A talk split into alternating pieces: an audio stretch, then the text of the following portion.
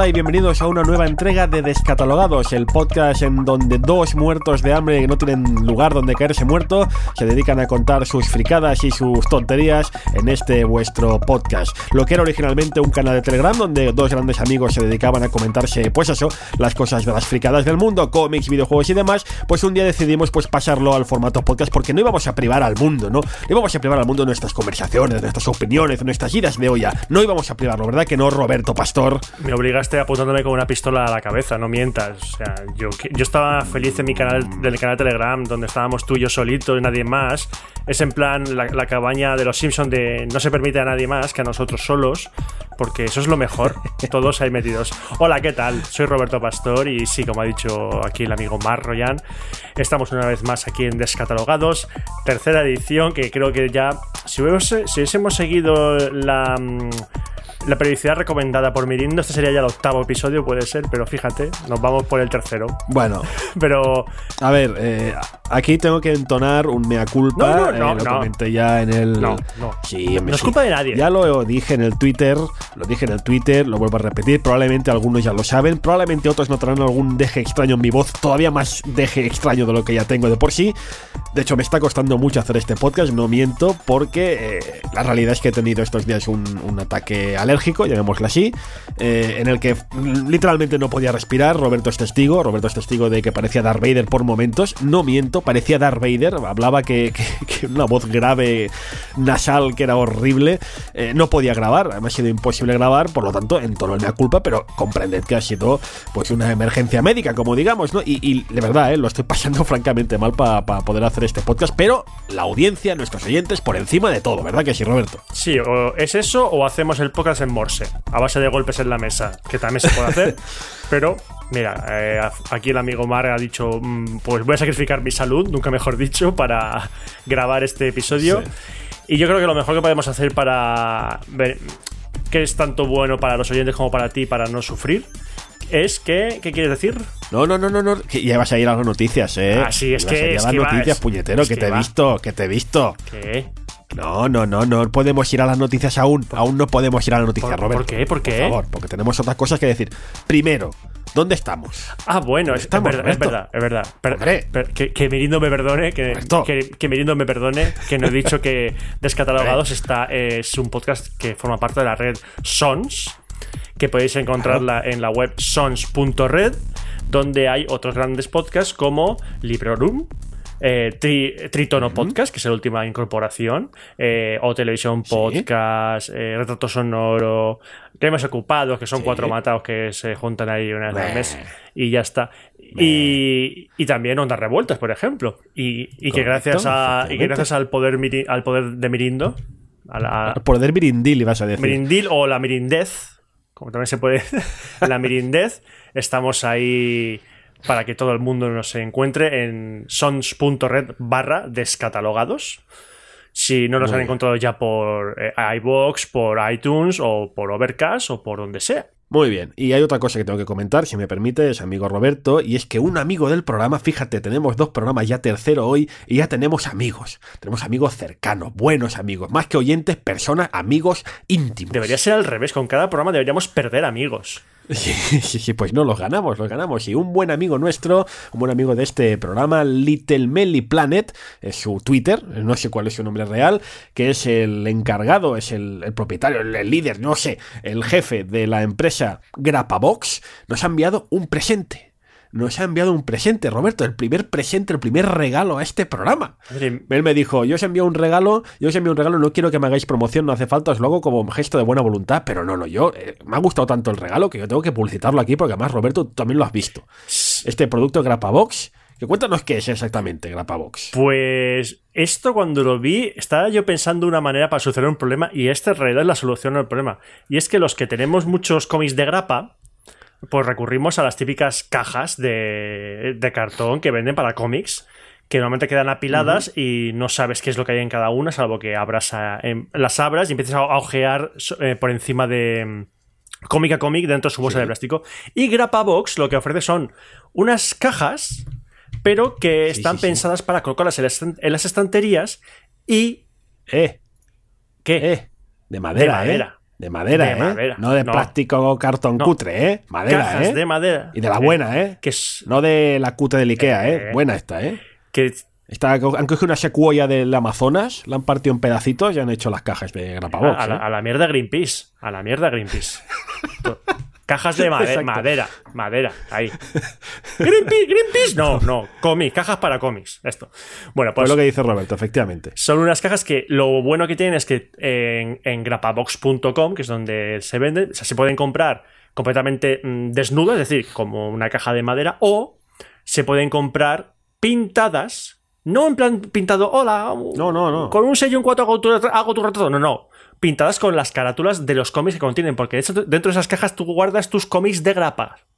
Esos cómics de grapa que están siempre dando vueltas por ahí, que no sabes qué hacer con ellos, que cuando, que cuando sale un tomo recopilatorio, mm, ¿y qué hago con las grapas? Pues si no quieres gastarte el dinero en el tomo recopilatorio, pues te puedes comprar estas cajas y tener los, estas, eh, tener los cómics de grapa metidos dentro y las cajas en la estantería como si fuesen los tomos.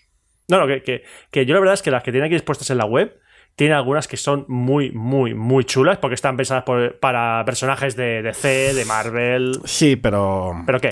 Sí, Roberto, pero es que estoy viendo también yo su catálogo ahora mismo y uf, es que eh, Gra- Grapabox también tiene una cosa mala, o sea, tiene un tiene una caja recopilatoria de Imperio Secreto.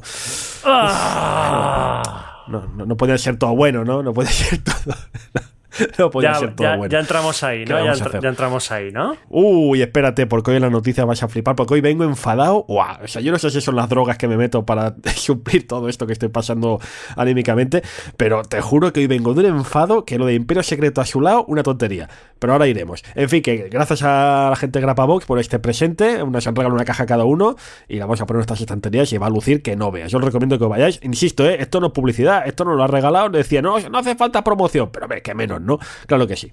En fin, Roberto, ¿te parece ahora sí, ahora sí ya podemos? Venga, vamos, sí. vamos a ver, aunque. ¿Te parece? Aunque, oye, no, no es por nada, pero la primera noticia ya me parece que la dijimos en el anterior. En el anterior podcast, ¿es posible? Sí, da igual, pero estoy muy enfadado. Estoy más enfadado incluso que en el podcast anterior. Empezamos las noticias con eh, lo que yo ellos le llaman Fresh Start. em, Nuevo principio, principio fresco.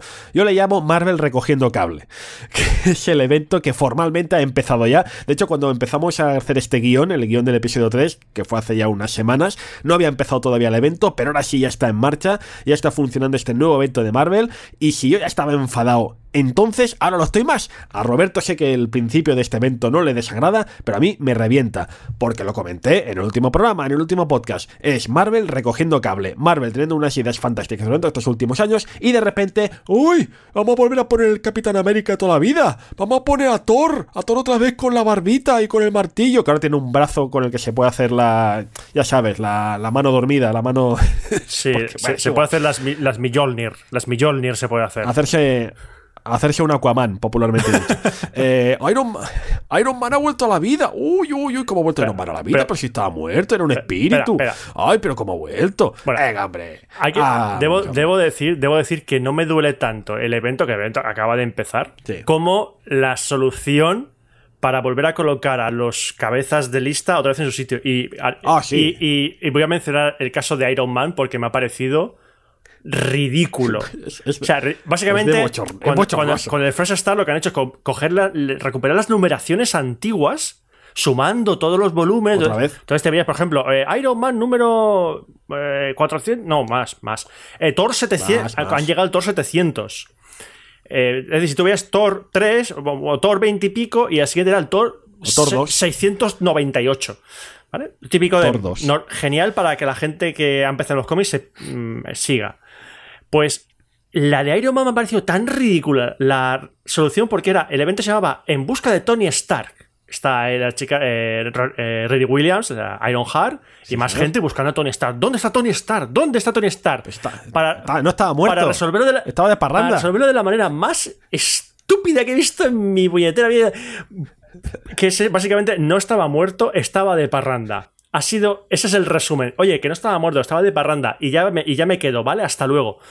Y hasta se acaba el event- ese evento. Y ahora está Tony Stark por ahí dando vueltas otra vez como Iron Man. El que me ha gustado como lo ha solucionado porque lo ha hecho de manera muy épica es Jason Aaron con Thor. Ah, sabía que irías por ahí. Porque lo que ha hecho Jason Aaron con Thor, bueno, con la Thor, Bueno, eh, aquí le han llamado Thor, diosa del trueno. Le han llamado el cómic aquí en, en España. Pero lo que ha hecho ese hombre con, con esa saga ha sido espectacular. Simplemente espectacular. Pero hay otro personaje que ha vuelto ahora de, los muertos que a ti te gusta mucho, lo que, lo que le han hecho un evento para él solito. ¿Verdad? Sí, bueno, además de todo lo que es el Marvel Freeze Start, efectivamente, pues hay un nuevo evento paralelo. De hecho, de hecho es que hay más eventos. Es que Marvel ha empezado este, este mes con no sé cuántos mil eventos. Pero este, si, si Fresh Start ya me da rabia, Roberto, que bueno, ya lo comentamos el mes pasado, hace dos, cuando fuera, que ya me da, ¿por qué me daba tanta rabia? Lo de este evento, Hunt for Wolverine, a la caza de Lobezno, es que ya... ¡Oh! Es que, oh, Dios, porque tengo la garganta mal, que si no pegaba un berrido que, que se iba a enterar todo el vecindario. Pero qué, pero esto qué es? Pero esto qué es? O sea, mira, ya me molestaba lo de, uy, es que hay que volver a Iron Man, es que hay que volver al Thor clásico, que nadie los quería, ya estaba bien como estábamos hasta ahora, pero bueno, alguien puede decir, venga, sí, volvamos a los antiguos. Pero la realidad, amigo Roberto, escúchame, escúchame, mira, escúchame. A Lobezno el clásico, murió hace que un par de años. Hubo sí, hubo algún momento de ay, ay, qué pena, ay, qué pena, ay, qué pena. Ya nadie se acordaba de él. Ya nadie se acordaba de él, porque ¿para qué te vas a acordar de Lobezno si tienes dos grandes personajes que lo suplen perfectamente, como son el Old Man Logan, que no tienen absolutamente nada que envidiar, todo lo contrario, y a Lobezna? Con esos dos personajes, con esos dos pedazos personajes, nadie echaba de menos lo más mínimo, nadie se acordaba de Lobezno. Si no llega a ser por Logan la película, ¿quién se iba a acordar de Lobezno? Nadie le importaba a Lobezno, no hace falta, con buenas colecciones puedes suplir hasta el más grande de los personajes. Pues no, han tenido que recuperar a Lobezno y ha pasado un poco lo mismo que con, con Tony Stark. El, evento sigue en desarrollo, sigue, sigue, todavía no se ha desvelado el, el momento, el clímax, por así decirlo pero básicamente se resume en lo mismo. Lo ves, no estaba muerto, estaba de parranda. o sea, es que eh, eh, cogí uno de, los, uno de los tomos, el tomo inicial de, este evento. Y, bueno, es que no es mucho spoiler, porque es que es el principio. Es. ¿Recordáis que Lobezno moría eh, enterrado en una montaña líquida de adamantium? Que se hacía la, la estatuilla, en esa postura así como muy, muy trágica, bla, bla, bla abren la, la, estatua y dentro no hay nada. dentro no hay nada. Que luego se sabe por qué. Se sabe por qué, pero dentro no hay nada. Así de repente, gratuitamente. ¿Pero qué esto qué es? Y ahora de repente. Eh, eh, for Wolverine básicamente son una serie de números en varias colecciones con varios personajes, mejor dicho, en que bueno, se va a la búsqueda de qué está siendo de Lobezno y diferentes personajes tienen como encontronazos que no dicen directamente que sea Lobezno, pero hombre, si se llama el tomo Hunt for Wolverine, pues ya puedes imaginar que va por ahí los tiros, ¿no? En fin, ¿qué es lo que te digo? ¿A, quién le interesaba, Roberto? ¿A quién? Básicamente el evento es una, eh, una serie principal que es Hunt for Wolverine y luego está Hunt for Wolverine con, eh, con varios subtítulos. Y, pero se, repite el esquema, es un grupo de héroes que se junta y busca a Lobezno. Exacto. O sea, es, es, dónde está Wally, es dónde está Wally, pero con Lobezno. Eh, pues en un grupo, en uno que es el yo, se han juntado Iron Man, Spider-Man, Luke Cage, Jessica Jones. Entonces han juntado Daredevil con uno de los inhumanos y no sé quién más. Y en la serie principal están los X-Men, los X-Men buscando también a, a, Lobezno. ¿Y por qué buscar a Lobezno? Ahí está. No, es que dice, buscamos a Lobezno porque.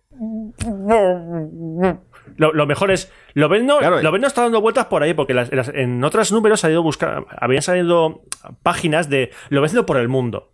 Entonces había una página de Lobezno en Perú. Lobezno en, en Cibeles, yo qué sé. Y era, Lobe, pero lo vendo por ahí, pero en plan con su sombrero de, sombrero de cowboy, como si estuviese de mochilero, dando vuelta y dices, ¿pero qué hace lo vendo por ahí? ¿Dónde va? ¿Qué hace? No sé. Nadie ha pensado, nadie ha pensado quizá que si tienen, si tienen que buscar a Lobezno, será porque no quiere que le encuentren. en plan, dejarle tranquilo, déjame en paz. ya está. Además, me hace pensar, perdona que te interrumpa un momento, Roberto, mm. me hace pensar porque es que no es la primera vez, ni la segunda ni la tercera, que en los cómics, no que muera, pero que lo no pues o simule su muerte o desaparezca y, desaparezca para, para, que no le busquen, para que le dejen en paz y la gente se emperra en irlo a buscar. Pero déjalo tranquilo.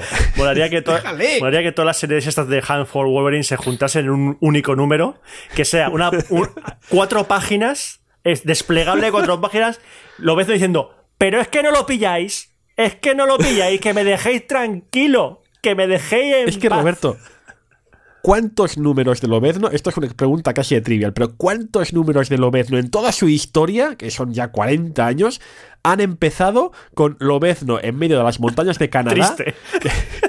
diciendo que estoy aquí la mar de bien, dejarme tranquilo. Y vienen los unos, no, no, es que, no, es que te necesitamos, lo porque eres un hombre X. dejarme tranquilo ya. Mira, que, carajo. que- que es curioso, pesaos". que es curioso que el Old Man Logan, el- el- la serie que están publicándose ahora, que está muy bien, Muy bien. habla un poco de lo contrario, porque empieza en el punto de estoy muy quemado, porque es el viejo Logan, es el Logan que está viene del futuro, que tiene la tragedia que tiene detrás, pero te va con- te explica muy bien por qué vuelve a la vida a la vida con el resto de gente, porque ve que hay gente que le necesita. Entonces, ahí lo, lo ves luchando con- contra su propia naturaleza para meterse en otra vez a ser un héroe, aunque no quiera. Y eso es lo que mola de esa serie. Y luego está, por otro lado, Lobezna, que por cierto, los dos, tres últimos números de su colección han- me han sorprendido porque es un. Se llama em, All Woman Laura.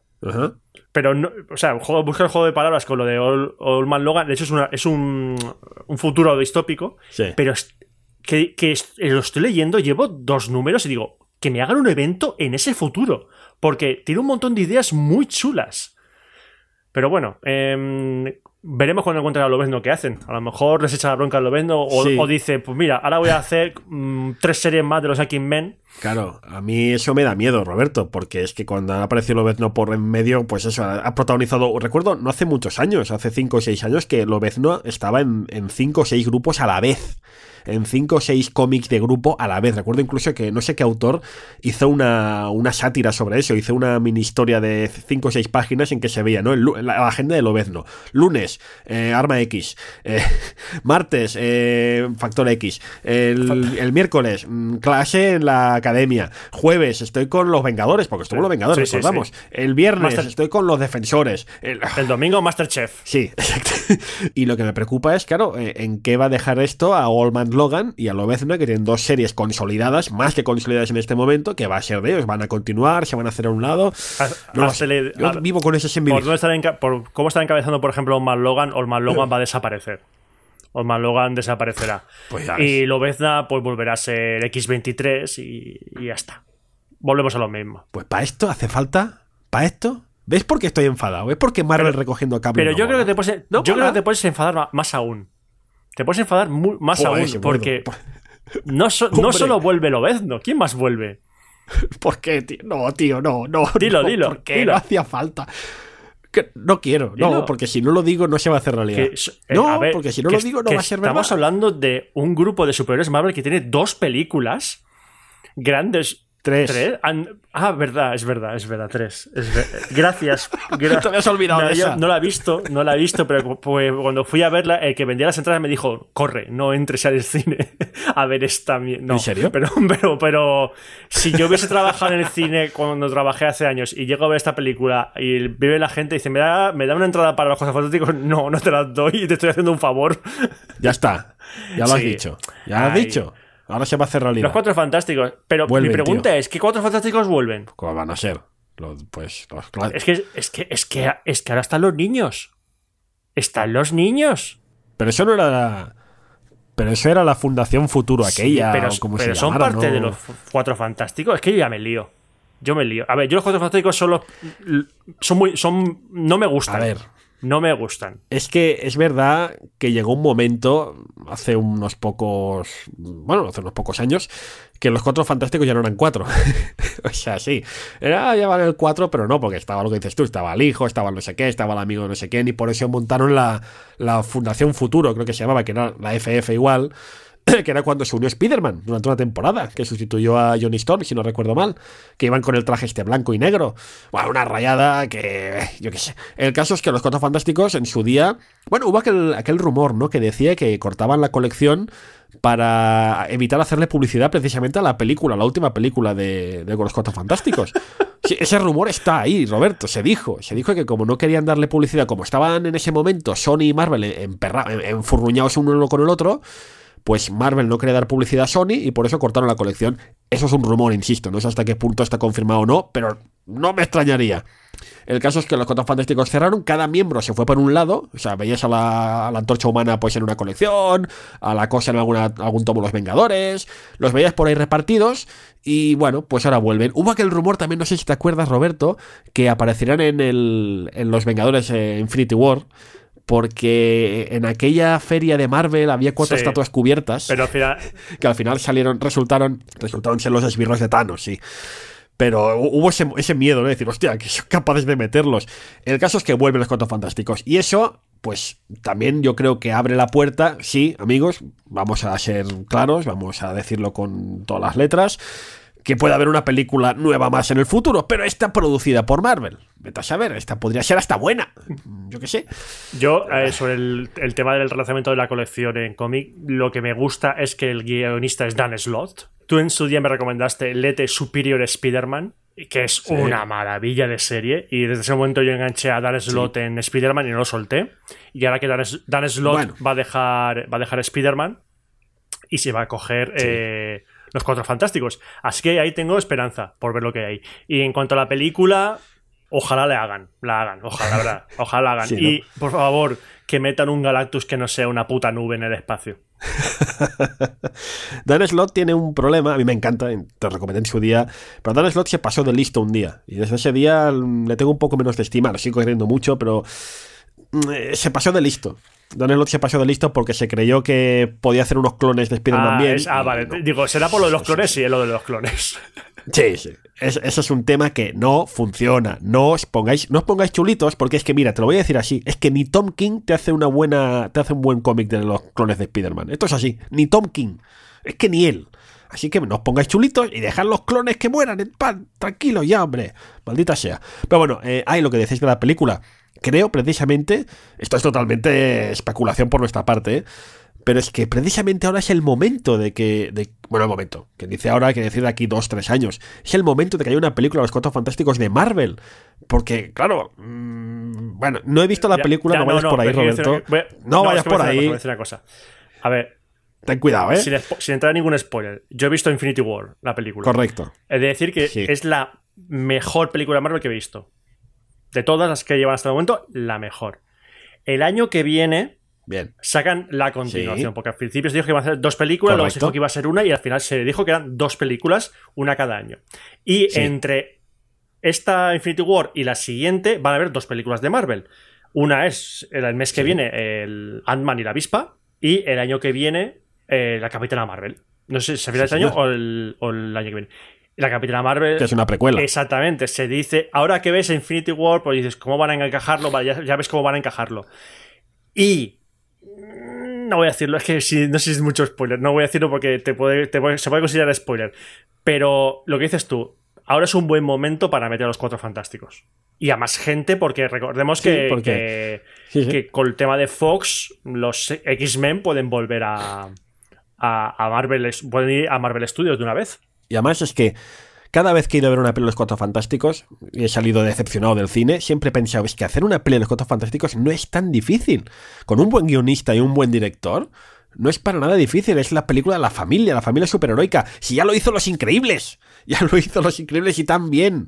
Es hacer Los Increíbles en imagen real y con, el, con ese tonillo de Marvel tan típico. ¿Sabes, qué, ¿sabes qué sería lo más difícil de una película de los Cuatro Fantásticos? Hacer un buen Doctor Doom. Porque sabemos, a ver, si sale los Cuatro Fantásticos, el malo va a ser Doctor Doom. Vamos. Claro.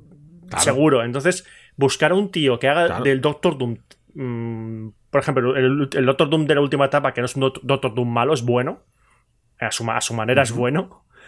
Eh, Gran cómic, por cierto pues ese personaje es muy complejo, el Doctor Doom. No es, el, no es como el de las películas de, los Cuatro Fantásticos, las primeras, que, ojo, soy muy malo. ¿Por qué? Porque esta chica no me quiere.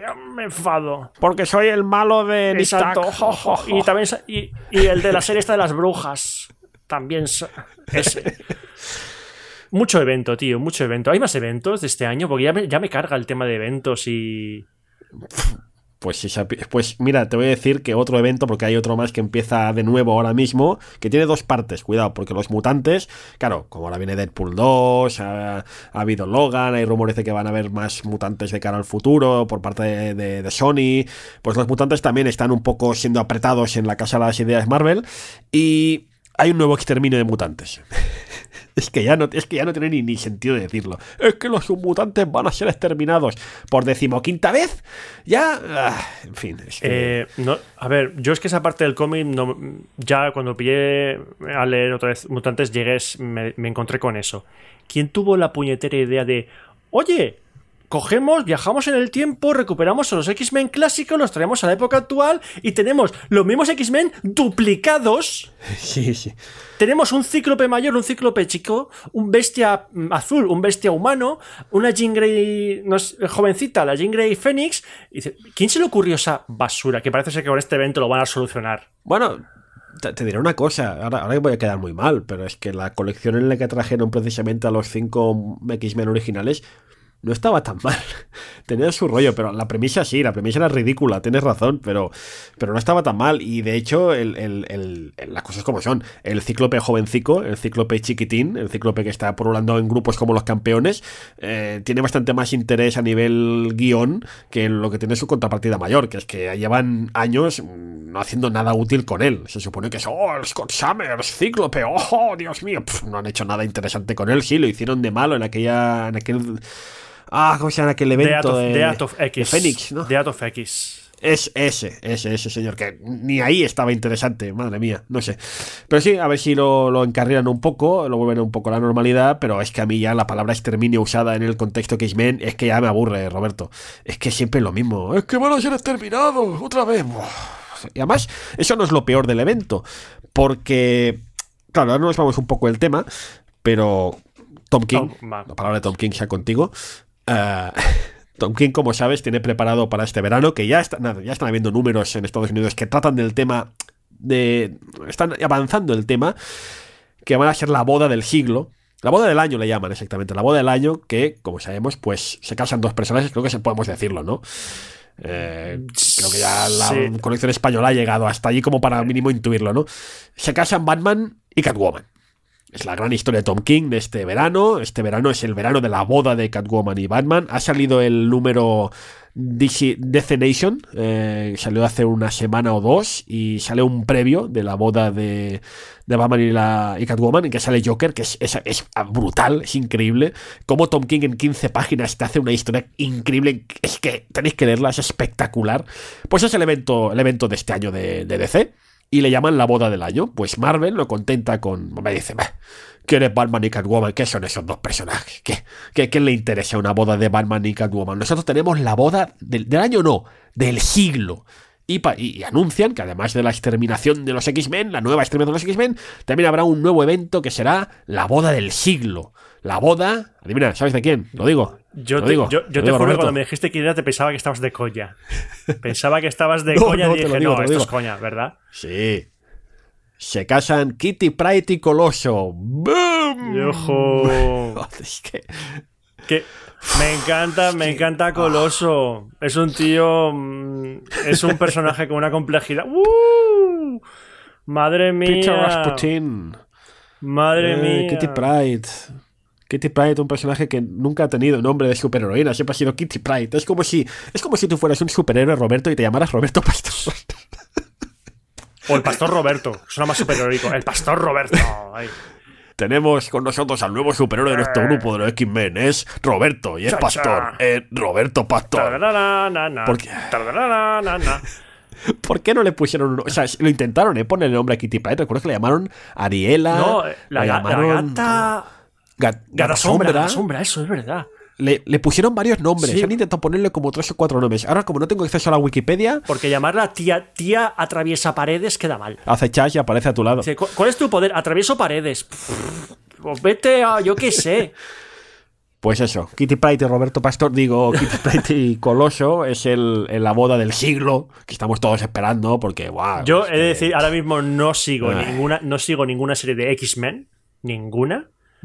Empecé, cuando hice esta, esta separación entre X-Men Blue, X-Men Gold, Sí. eh, leí Sí, sí, sí. Y, y rojo el también. rojo, pero la rojo ni empecé. Empecé con Gold y con Blue y con a Tony Shin X-Men. De a Tony Shin es que me gustó la etapa anterior que había hecho Jeff Lemire, me gustó lo que había hecho y digo, ah, venga, vamos a ver qué tal está, pero no. Y la parte de, creo que es Blue, que es el grupo que está liderado por Kitty Pryde precisamente, volvía una vez más, una vez más a lo de...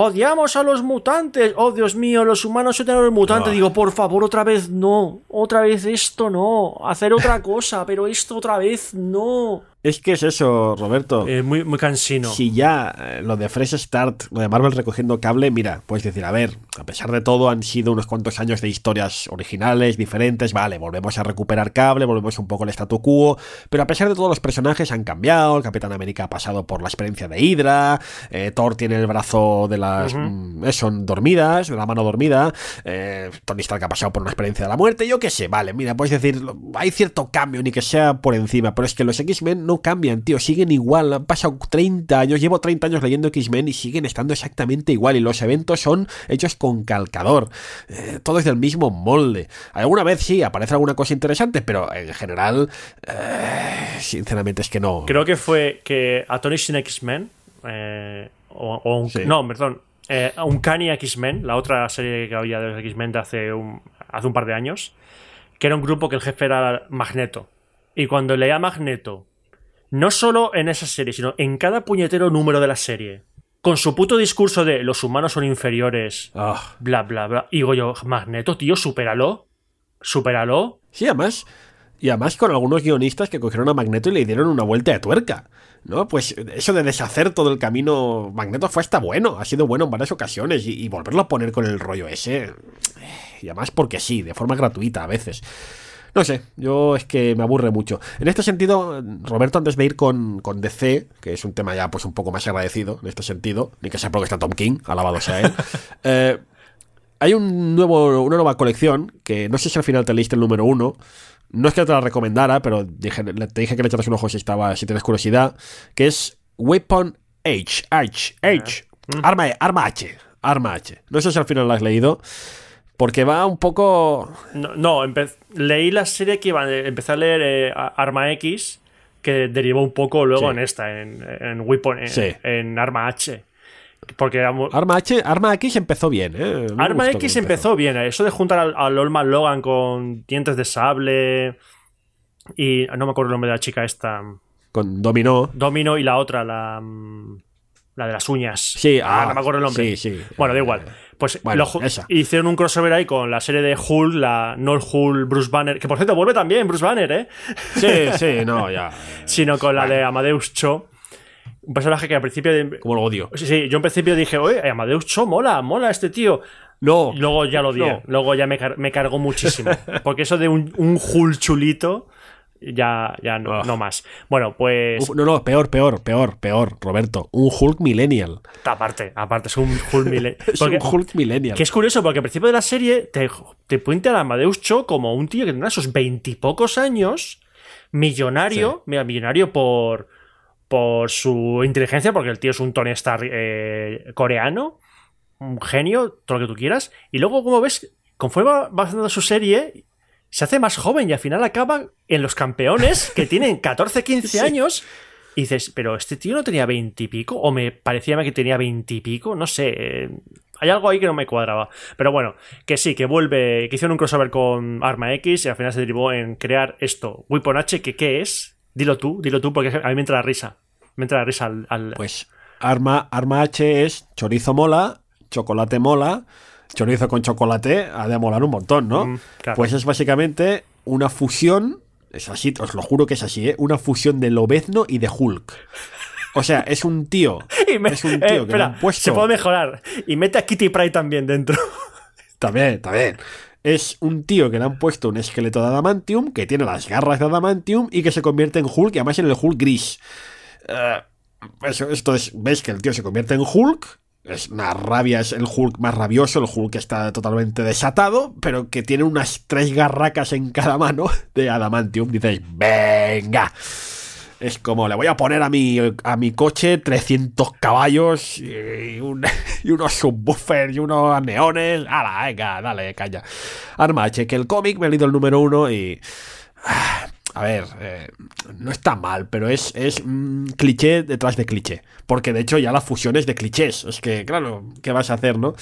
Pero bueno, en un buen guionista podría llegar lejos, pero no sé yo si va a ser el caso. En todo caso, pues eso, si queréis echarle un vistazo, no deja de ser una curiosidad. Y creo que ya hemos acabado de Marvel, ¿no? Sí, hemos acabado de Marvel y ahora llega un momento histórico. Bueno. A ver, bueno, a ver, sí. es histórico. Hay mucha gente que vio el primer número de esta serie y nunca pensó que llegaría a este número. Hay gente que vio el número uno, número uno, estarán todos muertos, Roberto, porque... A lo mejor un niño de dos años que ahora te- Tío, que es antes de la guerra. Ya, ya, ya lo sé, pero bueno, hay gente que es anciana ahora. En su momento digo, eh, yo vi el número uno de Action Comics. Y no me lo compré. Y no me lo compré. Y ahora, y ahora vale más que mi casa. Pues se ha publicado recientemente el número 1000. 1000 de. Mil con trampa. No, lo dice por los. Mil lo, con lo trampa. dice por sí. los nuevos No, 52. No, lo digo por eso. Lo digo porque, a ver, es un número mil auténtico, es verdad. Sí, pero es que han hecho exactamente lo mismo que han hecho con la serie de Iron Man y compañía que has comentado hace, hace un momento. Porque no, Superman, Action Comics también ha empezado de cero en varios momentos y han dicho ña, ña, ña, ña, ña, ña. Eh, No, no, ¿o pero a ver, lo que hicieron. con- A ver, las dos series estrella de DC que son Action Comics y TV Comics, hasta, hasta la llegada de los nuevos 52 mantuvieron su numeración original. Sí. Llegaron los nuevos 52, los reiniciaron, la gente se cagó en todo. Naniano, noniano. La gente dijo, pero ¿cómo carga la numeración de Action Comics tal? Y cuando volvieron a. Cuando acabó el nuevo 52 y volvieron otra vez a, a las series desde cero, estas dos recuperaron la, la numeración, pero teniendo en cuenta los, 50 los anteriores números de los nuevos 52. Pero estuvo feo. Entonces sí que son números reales. Sí, sí, sí. A ver, sí, a ver, una, una un cómic que es historia del, viva del, no solo de DC, sino del cómic, porque fue eh, la cabecera donde nació Superman. El primer número de esta cabecera es, donde, es la primera vez que el mundo vio a Superman. Pues se merecía llegar a los mil y superarlo. Y dentro de nada, si no es este año, es el que viene. Pues mm, Detective Comics sí que puede llegar otra vez a los puede llegar a los mil números, al igual que eh, Action Comics. Y es otro logro que va a ser. se va a llegar dentro de poco. Es el año que viene, ¿no? Eh, es que estoy, estoy calculando porque Oh. como saca un número cada dos, cada 15 días, si no cambian las cosas, Ah, claro, es verdad. Es que a lo mejor- sacan cada 15. este, este año ya llegaría a los 1000, pero a lo mejor lo paran para. Bueno, como ocurrió con Action Comics, lo han parado durante unas semanas para sacar el número 1000 a- justo coincidiendo con la llegada de quien es el guionista de, ese, de parte de ese número. Es que estaba pensando que, que sería llegaría al número 1000 de Detective Comics con Tom King a la cabeza, pero no, porque Tom King está en Batman. Sí. Detective Comics lo guioniza, eh, ¿cómo se llama? Tiene un cuarto, ¿no? ¿Cómo era? James, James Tyrion IV. Que me encanta, que también me encanta. No es Tom King, pero también es un pedazo de guionista y otro pedazo de, de equipo de dibujantes. Si no, eh, Ti- Tyrion IV lo hemos dicho en anteriores programas, que lo que está haciendo con la familia de Batman está muy, muy, muy bien. Pero vamos a hablar de, de lo que ha hecho Bendis en este número 1000. porque, a ver, el número 1000 de Action Comics evidentemente es un número homenaje Sí. a Superman. Sí. Es un montón de, de historias cortas de varios Buah. guionistas, entre ellos, entre ellos Tom King. Ah, Y la última historia es la guionizada por Bendis y marca un poco el punto de inicio de lo que va a hacer Bendis con la, con la serie a partir de ahora. No solo en, este- en Comics, sino que también en la otra serie, que, bueno, miniserie, que es Man of Steel. Y por eso el tono que va a hacer Bendis con Superman. Bendis viene de Marvel, sí. estaba haciendo Iron Man, estaba también haciendo Spider-Man, no Peter Parker, sino Spider-Man el Miles Morales. Así que a ver qué hace con Superman, porque a mí lo que estaba haciendo últimamente DC con Superman, Superman me estaba aburriendo soberanamente. Sí, sí, sí. Yo te confesaré que no tengo ninguna fe porque aunque Bendis es verdad que ha firmado algunos cómics muy memorables, mm, lleva tiempo sin sorprenderme. Y te diré solo una cosa sobre este número 1000. Evidentemente, el número 1000 no, es, no ha de servir para medir lo que va a ser eh, esta nueva etapa porque evidentemente, como has dicho tú, es un número de homenaje. Pero hay algunos de, estos mini, de estas mini historias que conforman el número 1000 que dan verdadera vergüenza ajena. Te lo digo con estas palabras. Es que me dan mucha, mucha jerna. Sobre todo la primera. La primera historia me da, me da una jerna porque representa que es el gran homenaje a Superman. La ciudad de Metrópolis se reúne para hacer un gran homenaje a Superman y van cuatro y el gato. el dibujante no tendría ganas de dibujar y dibuja a, a, cuatro, a cuatro que pasan por ahí y dice, oh, qué gran homenaje estamos haciendo Superman, pero si sois cuatro, contaos, mira, uno, dos, tres y cuatro, es ridículo. Pero bueno, y lo que mejor, lo, que es lo mejor del número con diferencia es la historia de Top King. Pero bueno, es que, claro, ¿qué vas a contar ¿no? de Top King que no sepamos ya? En fin, eh, veremos a ver efectivamente qué tal está qué tal está todo esto.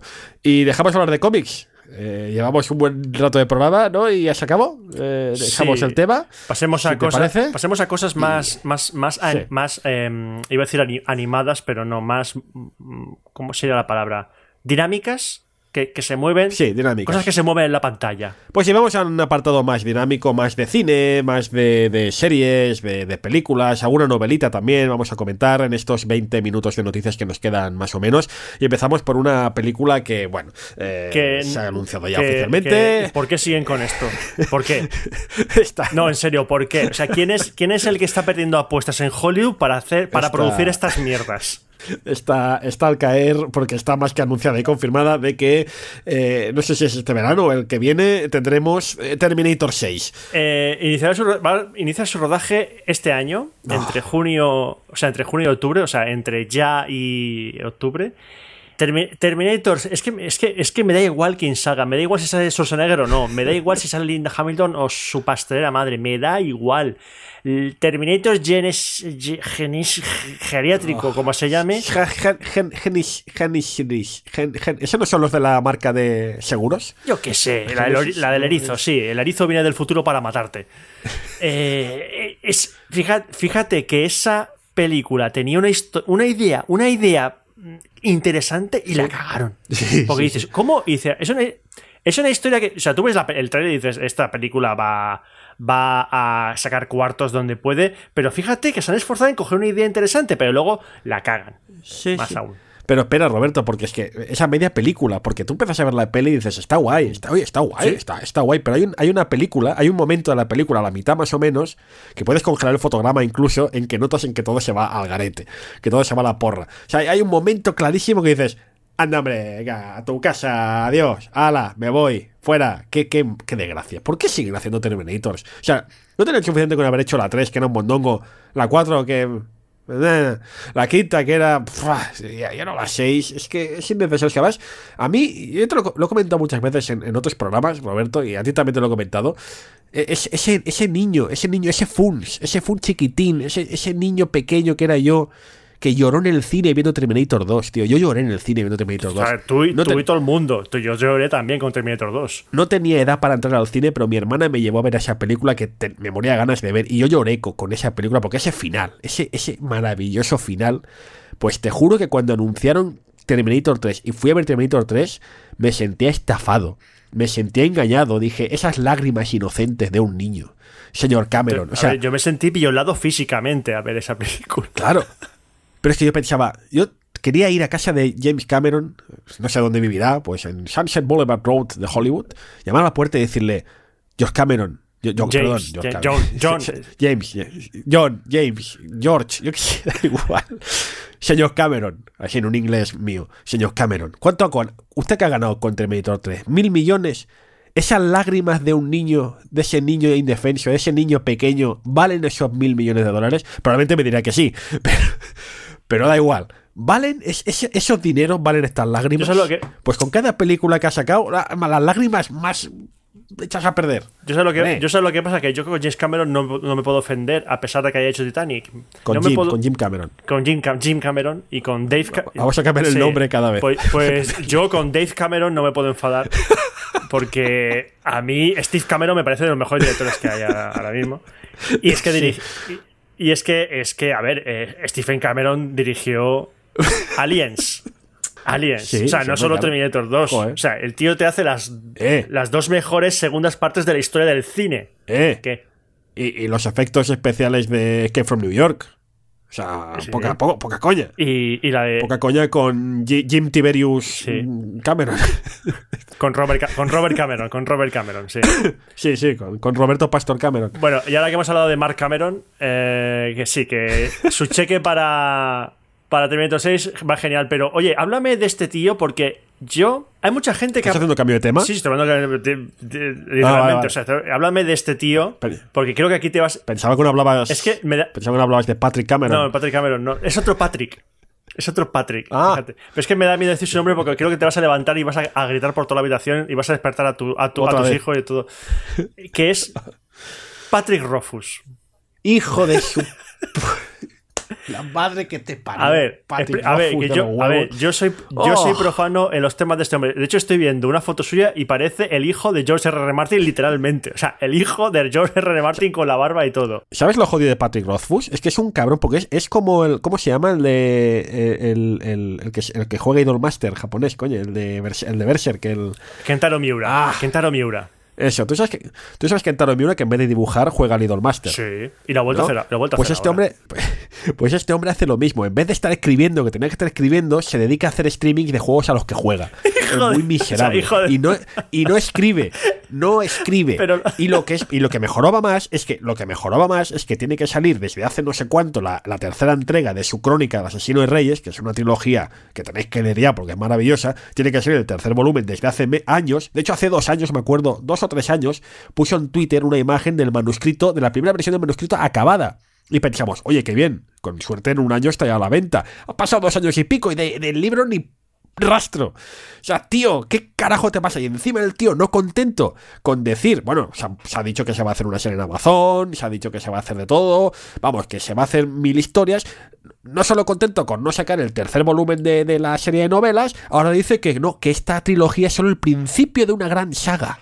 El hijo de la gran madre que lo parió. O sea, pero saca el tercero y luego haz los anuncios que te dé la gana, pavo. O sea, ¿qué me estás contando? Saca el tercero ya. Y además, no, es que te diré más. No solo contento con hacer sus streamings de jueguecitos y sus mierdas, el tío hace Kickstarters. Ojo, eh.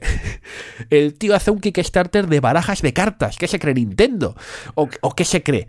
Ha hecho un Kickstarter con una baraja de cartas en que cada carta está decorada con un personaje de sus novelas Poca broma. y, y pretende y pretende que los fans del libro como yo vayamos a, a- a pagar el Kickstarter, como he hecho efectivamente. Es que le he que comprado, le he comprado dos barajas. le he comprado dos barajas. Le he comprado la edición especial con dos barajas y no sé qué historia más lleva. Pues soy un imbécil, soy idiota, O sea, tú eres- soy, soy estúpido. Tú eres el que va a casa de Patrick Rufus y, y puedes a gritarle ¡Patrick Rufus! ¡Que te mato! ¡Joder! No sé qué. Y luego sale a la puerta de la calle y dice que te quiero mucho, tío. Dame un beso. que, oye, que poca, O sea, poca broma. el primero que compró el Kickstarter. Que poca broma con los Kickstarter de cartas en, en, en Kickstarter, valga la redundancia, porque hay una sección Sí, de sí. cartas solo para en Kickstarter, ¿eh? Para hacer naipes de todo, de cualquier cosa. Es muy loco. Sí, sí, Roberto, es que además es que no, no, no es un juego de, de cartas, en plan, yo que sé, un Cars Against Humanity o algo así, no, no, e- es... Es un, son unos naipes franceses, o sea, son el, el- el rey, la reina, eh, la jota y, y ya, pero soy un imbécil y le, le he comprado dos. Ay, En fin, eh, y, y no saca el tercer libro, sácalo ya. Yo te recomiendo, a pesar de toda la coña, a pesar del cachondeito, yo recomiendo a todos los que no hayáis leído que os leáis esta, esta serie, porque además os digo una cosa. Te voy a decir una cosa, Roberto, esto es un poco también, yo no me aventuro. Se va a acabar Juego de Tronos, se va a acabar Juego de Tronos, la serie, se entiende, y el siguiente hit va a ser la serie de esto, ya verás. Van a hacer serie de esto y lo va a petar, porque lo, lo- vale. Está muy bien, ¿eh? tenéis que leer. Son dos novelas y una especie de spin-off muy cortito, eh, que tenéis que leerlos porque es, es magnífico. El primero es El nombre del viento y el segundo es El temor del hombre sabio, si no recuerdo mal. Echadle un ojo porque está muy, muy bien. Mira, y hablando de Juego de Tronos y del amigo y el papá de Patrick Rofus, que también tiene que sacar un libro y no lo saca, eh, di- dice que el señor George R. R. Martin dice que Vientos de invierno, que es la, la, la sexta, la Sexta. sexta novela, la sexta novela de un total de siete de Canción de Fuego y Hielo. sí, sí, sí, de sí. de de un siete, total- sí, yo di- yo sí. digo que es de un total de un total de cinco porque yo creo que este hombre ya está muerto y no, no- y no y lo están eh, Es una momia. están paseando un doble porque ese hombre ya está mal. Está hecho por ordenador. Sí. Eh, pues que no va a salir este año. Qué raro. En inglés, o sea, no, que esa- no va a salir. Que no. Que mira. Otro que también dijo, tengo un manuscrito hecho. Sí. Ese hombre están tomando las medidas porque el cuerpo lo pide- le pide tierra. Y. y. Y bueno, que mientras tanto la gente de HBO que va a sacar la última temporada, eso sí que es la última, última, última temporada de la serie de Juego de Tronos. Sí, pero el año que, viene, ¿no? Que este año, este año que sí, empieza a rodarla este año. Ah. Empieza a rodarla este año y ya la... Pero me parece que no sé si lo van a publicar en dos, en dos mitades, ahora que me caigo. Creo que sí, sí, bueno, que, que van a soltar una burra de dinero para esas temporadas.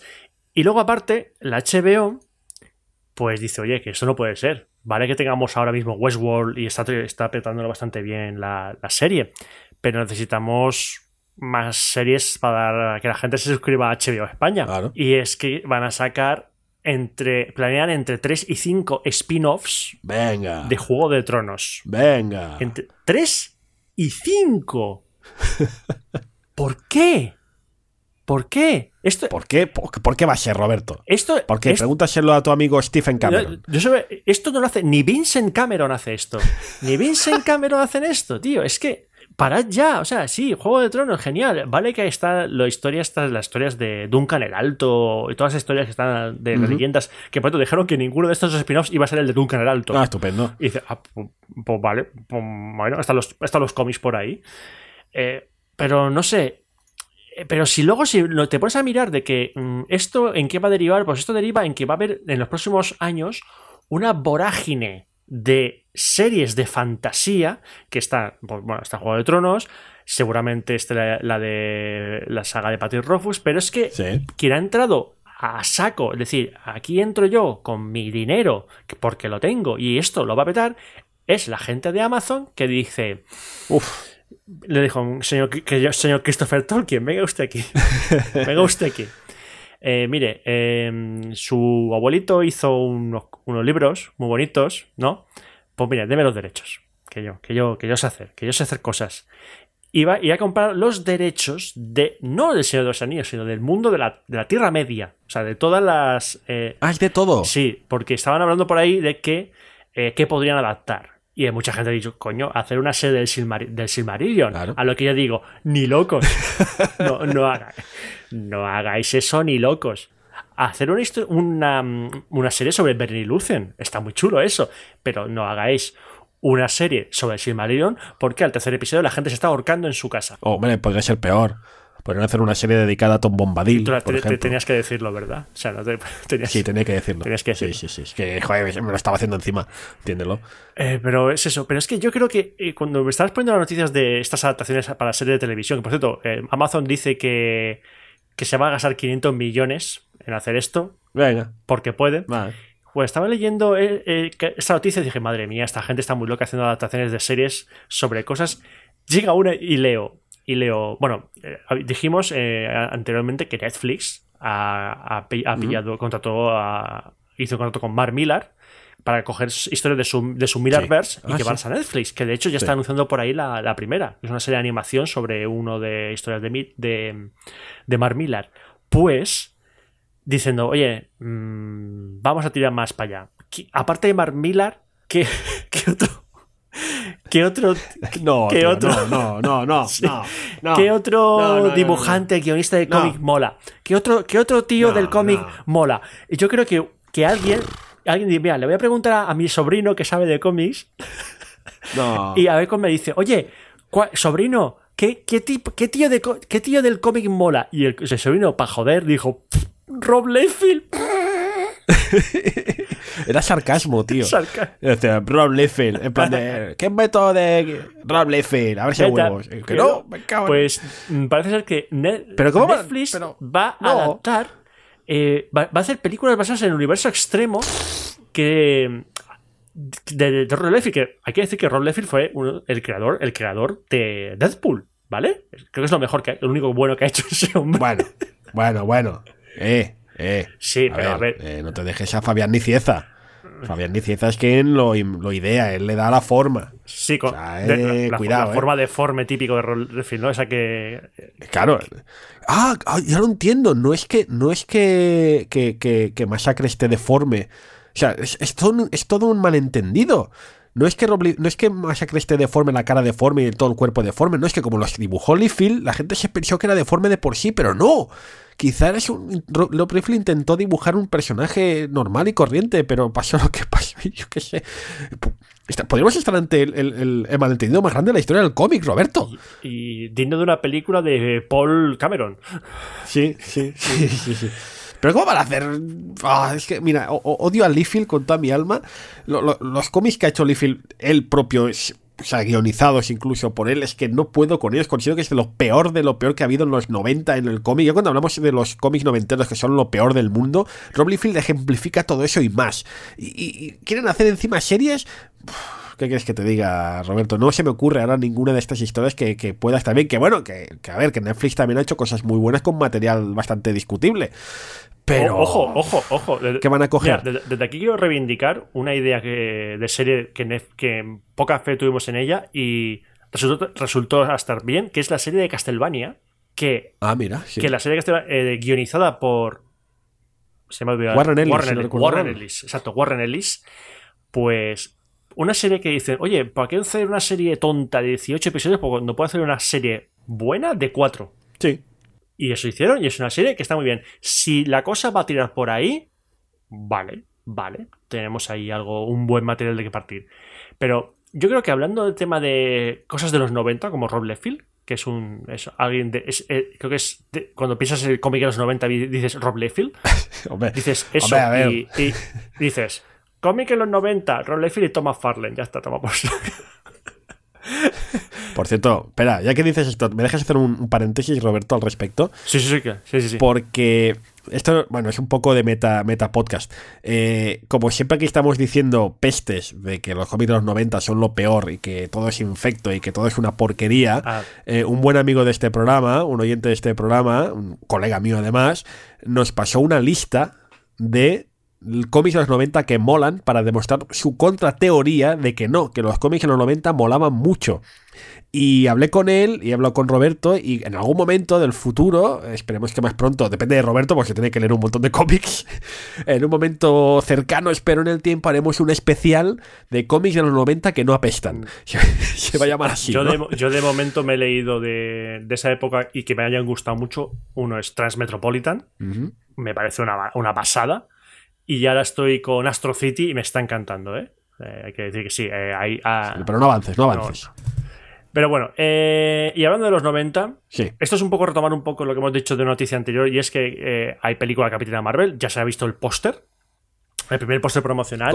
Y dentro de nada, seguramente a lo mejor con, con la película de Ant-Man nueva tengamos un teaser, pues vamos a tener teaser de la Capitana Marvel, que se dijo en su momento que va a estar ambientada en los 90. Es decir, es una precuela. Es la línea temporal está en los años 90 y eh, esto lo dijo Kevin Fitch, el productor de Marvel Studios, que dijo, es que aquí em, Nick Furia va a tener los dos ojos, no va a tener un parche, va a, tener ah. los dos ojos. Y... Em, claro, si lo digo es spoiler de Infinity War. No, no, no, no, no, no. No, no, quiero decir nada más. Roberto no. no Roberto no. Vale, vale, vale. Porque, a ver, antes de que la audiencia lo entienda, eh, a pesar de que sí, que ya han pasado dos semanas o tres cuando escuchéis esto desde su estreno, yo todavía no he podido ver Infinity War. Que me diréis, oh, Furis, pero tú no eres gran fan de Marvel. Sí, ya, pero también soy padre de un bebé y los bebés no pueden entrar en el cine. Así que comprenderlo, no lo he podido ir a ver. Y además, es, es peor todavía, Roberto, esto tú no lo sabes. Pero claro, aquí en casa, aparte del bebé, tenemos al mayor, que tiene nueve años. Y el mayor de nueve años ya ha ido a ver la película. Y tengo al niño de nueve años, al mayor, amenazándome con echarme spoilers. O sea, el tío cuando le echo la bronca, en plan de no has hecho los deberes, me dice, ¿a qué te spoileo? yo, ¿cómo? no, no, por favor. Estamos en una... Aquí en casa se está viviendo un drama, tío. Aquí no, esto no lo soluciona ni el de hermano mayor. Esto es terrible. O sea, el, mayor me está amenazando con exponerme la película y yo no puedo ir a verla. O sea, esto es terrorífico. Pero bueno, es por eso, todavía no le podía ver. Pero al, grano de lo que iba. Acabo otro paréntesis. Roberto, ojo a lo que te digo, ojo a lo que te digo. No solo con lo de Rob Liefeld y toda esta historia que hemos contado. Con esta peli de la Capitana Marvel, se viene, atención, se viene, es una frase que me encanta, se viene un revival de los 90 como ya ha pasado con los 80 en las últimas, yo que sé, que sí con los Guardianes de la Galaxia, que sí, que sí con Pixels, que, que, todas estas películas que han rememorado el rollo ochentero. Sí, Stranger Things, todo eso. Sí, exacto, con Stranger Things. Con la Capitana Marvel va a haber revival de los 90. Y la gente ahora me estará escuchando y dirá, ¿pero qué va a haber de los 90 si los 90 apestaron? Spoiler, los 80 también. Pero, Los 80 también pero apestaron. éramos niños, éramos niños. Pero éramos niños. Y que ahí está, ahí voy, Roberto. Y ahora hay toda una generación de veinteañeros, que yo en mi curro, yo en mi curro tengo gente de 20 años que me dicen, no, es que me- ayer mismo tuve una conversación con un colega mío del curro que tiene veintipocos, que me decía, es que mi primera consola fue una Play 2. toda esta gente, claro, toda esta gente que nació en los 90, principios de los 90, finales de los 80, para ellos los 90 son como para nosotros los 80. Nosotros sabemos que los 90 apestaban porque ya éramos mayores, pero ellos no lo saben porque eran niños. Y se viene un revival de los 90, ya lo verás. Esta solo es en la punta del iceberg. Va a haber un revival a saco de los 90 en todos los frentes. Y lo vamos a sufrir porque, mira, los 80 aún decíamos, bueno, va, como éramos niños molaba. Pero los 90 no, los 90 ya sabemos que apestaban. El otro día leí una frase buenísima, Roberto, sobre este tema que decía, claro, ahora todo el mundo le mola, eh, le mola los 80 porque ve Stranger Things y dice, ah, mira como mi infancia. Y contesta, no, en España lo más cerca a los 80 no era Stranger Things, era la estanquera de Vallecas. y es verdad, y es verdad, los 80 en España eran aún más apestosos. o sea que, ojo con los rebalos y ojo con venirse muy arriba. Pero insisto, ¿eh? Rebalos de los 90, ya verás. Marcad mis palabras, quedaos con este podcast que lo vaticinó el Funs. Quédate con eso. Bueno, eh, a lo mejor, yo qué sé, contarle ver una, una película que ponga un tema de, Nir- de, de Nirvana al empezar, genial. A ver, una cosa. Yo entiendo lo que está haciendo Marvel en el cine. Quiero entender lo que está haciendo DC en el cine. Quiero, enten- quiero, quiero entenderlo porque a lo mejor el, el suicidio el suicidio el suicidio comercial es aceptado es decir tengo un dinero voy a tirarlo al váter De verdad, de la, mayor, de la manera más cara posible ¿crees que eso es una teoría factible? El suicidio comercial. Sí, sí, o sea, lo que está haciendo DC, la War, sí, es, oye, tenemos personajes de puta, de, de- que son la hostia, me importa una mierda. Voy a hacer la Liga de la Justicia, que es una basura infecta de película. Bueno, también puede ser un experimento, porque Suicide Squad, de hecho, es conocido que lo guionizó un ejército de monos. es, es así. Te lo diré, te lo diré, te lo diré cuando no la vea, porque no la he visto. Ni falta que hace. No la vea, ni falta que hacer. Pero bueno, lo que no entiendo es lo que está haciendo Sony. Sony, que tenía los derechos de Spider-Man y de muchos personajes de, de Spider-Man, Los, los sigue teniendo. los sigue teniendo. Hizo la trilogía San Raimi, Sí. Una trilogía que empezó bien con la película que yo creo que, en- que dije que inició en lo que es el género de superhéroes en el cine, antes de Marvel. En, Bueno, en estamos, estamos hablando del año 2001. Sí, pero- 2001 ya llegó. de- pero X-Men Llegó- es de antes, tío. no, X-Men es Sí. un año antes, que, que casi coincidieron a la vez, ¿eh? Bueno, eso sí. casi verdad, coincidieron a la vez. Eh, empezaron el boom de los superhéroes esas dos películas. Luego llegó Spider-Man 2, la de Toby. Spider-Man 2, la de Sam Raimi, ¿vale? Que está muy bien esa película. Ujú. Spider-Man 3 es una puta mierda. Eh, y luego llegó 3, el, tío. el re- y luego llegaron los reboots con Andrew Garfield de, de Amazing Spider-Man 1 y la, la 2, El poder de Electro. Que me gustaron. A mí me gustaron esas dos películas. A ver, reconozco que me gustan más los cinco minutos de Spider-Man en Civil War. Me gusta más que nada. Eh, sí. Pero no están mal. Es lo, es, es lo que tiene. Y lo que ocurre es que ahora han presentado el trailer de la película de Veneno. Ay. O no sé si le van a llamar aquí Veneno o Venom. Dame no sé cómo veneno que me aquí. quiero morir. Sí, hic- hicieron la coña esa, sí, lo hicieron. el- y aparte, eh, Sony dice que tiene licencias de personajes tan, tan, tan conocidos por la gente que no sigue el universo Marvel como, Carismáticos. como Silver Sable, Hombre. la gata negra, Bueno, aún Felicia Hardy, tío. Moebius. El vampiro viviente. No la cinta de Moebius, ¿eh? sino el vampiro, el vampiro y Nightwatch, que yo te digo que no sabía ni quién era, quién era Nightwatch. O sea, no sabía ni quién es este tío. Es un personaje muy oscuro de... Sí, sí. Y que ahora van a, eh, van a hacer películas de estos personajes. ¿Alguien los, los ha pedido? No. ¿Alguien los necesita? No. ¿Van a sacar dinero con esto? No. Pero, Pero- bueno, Sony quiere hacerlo. Pero Roberto, dime tu sincera opinión en, en dos o tres palabras del tráiler de Venom. Veneno dame para morir. ¿Sabes lo que te digo yo? Veneno va a salir cinco minutos en toda la película. ¿Qué me dices? Perdón, perdón. Entre el tiempo en pantalla de Veneno Sí. va a ser entre 5 y 15 minutos. ¿Es una Roberto predicción? Pero predicción. Porque va a ser una película esas de, de inicio de personaje, pero quiere ser, va a ser tan intensita que vamos a ver, vamos a ver mucho a, To- a Tom Hardy con cara de. De cagao. intentando controlar el, el- el simbionte. O sea, va a ser mucho Tom Hardy intenso, así, y gritando. Pero lo que es ver a Veneno, yo digo entre 5 y 15 minutos. Es una to- Roberto predicción, ¿eh? Cuidado. Sí. Hoy estamos Y por prediciendo supuesto, cosas. los. Y por supuesto, el villano, que no se, no se intuido mucho por el trailer, pero el villano no va a ser nadie, ni va a ser un matado, un, un gángster o algo, seguro. O sea, es que no, es que no va a ser héroe. Es que no- no- y y esto lo he dicho sin mirar la lista de actores de los personajes. O sea, yo es algo que vi el trailer, no me gustó, no me gustó el trailer de Venom. También hay que decir que es mejor que lo que hicieron en Spider-Man 3, ¿eh? Sí, no, hasta un mojón de gato que hizo el otro día mi gata es mejor que Spider-Man 3. Pero sí, es, es curioso, ¿no? De que Sony tenía Spider-Man, que es una franquicia, pues que es que solo por su mismo nombre ya vende, e hicieron cinco películas que, bueno, funcionaron a su manera, pero evidentemente vino Marvel y demostró que con cinco minutos clavados del personaje en una película que no es ni siquiera de Spider-Man, lo hacían mejor que todos estos directores y guionistas. En fin, el caso es que por alguna razón han creído, es que no sé qué gente está eh, aconsejando a esta gente diciéndoles que, a ver, Veneno aún lo puede entender, porque es un personaje bastante importante de su mundillo. La gata negra, eh, mira, hay muchos pajilleros de los 90 que todavía recuerdan a Felicia Hardy de la serie de Spider-Man, vale, va. Pero Silver Sable, tío. O sea, Silver Sable es un personaje oscuro como el que más. Moebius. Es que ya. ¿Cuándo fue la última vez que apareció Moebius en un cómic de, de alta tirada? En los 90. Mira, los 90 otra vez. Nightwatch, es que. La respuesta, la respuesta es: ¿a quién le importa? Ya, ya, pero es que no lo entiendo. Y, y esto me lleva a una teoría de un buen amigo, el mismo que me ha hablado de los 90, eh, de este especial de los 90 que queremos hacer en algún momento, que me decía, es que vamos, y no es el único que lo piensa, hay mucha gente que lo piensa, Roberto, vamos hacia una burbuja de, las películas superhéroes. Y no por culpa de Marvel, que con cada película que hace demuestra un nivel, una capacidad, y cada película, no te diré que es mejor que la anterior, pero casi.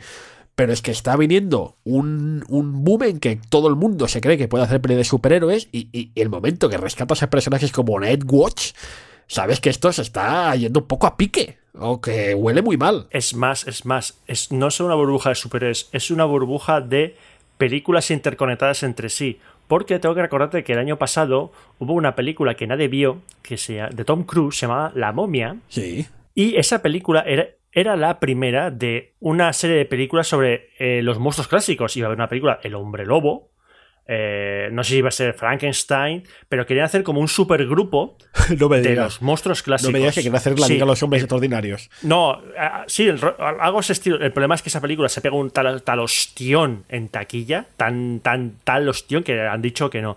Y hay que decir que ahí está la película de mm, la de Godzilla, la última que, hice- que hicieron, y luego está con Skull Island. No sé si la has visto No, no lo he visto. Que es la última película que adapta el mito de King Kong. Bueno, pues. A ver, es un spoiler de la, de la escena post-créditos de esa película. Hay referencia a Godzilla. Ah, amigo. Y, y no solo a Godzilla, sino a Mothra Ah, amigo. a Game- y a todos los monstruos gigantes. Y parece ser que eso ha funcionado bien y puede que hagan películas de los mo- grandes monstruos de japoneses. O sea, me estás diciendo, Roberto, corrígeme si me equivoco, que ya no solo es el hecho de que muchos grandes estudios quieren imitar este subidón de las pelis de superhéroes, que está claro que funcionan o funcionan hasta ahora, sino que también hay una corriente de pensamiento en Hollywood de imitar lo que ha hecho Marvel, de, de hacer estas películas enlazadas para acabar desencadenando en un clímax gigantesco como Infinity War. Sí, y no solo grandes estudios, porque no voy a decir qué película es, porque yo no lo había visto y cuando me enteré del- de este tema me, es un spoiler que te cagas de- del final.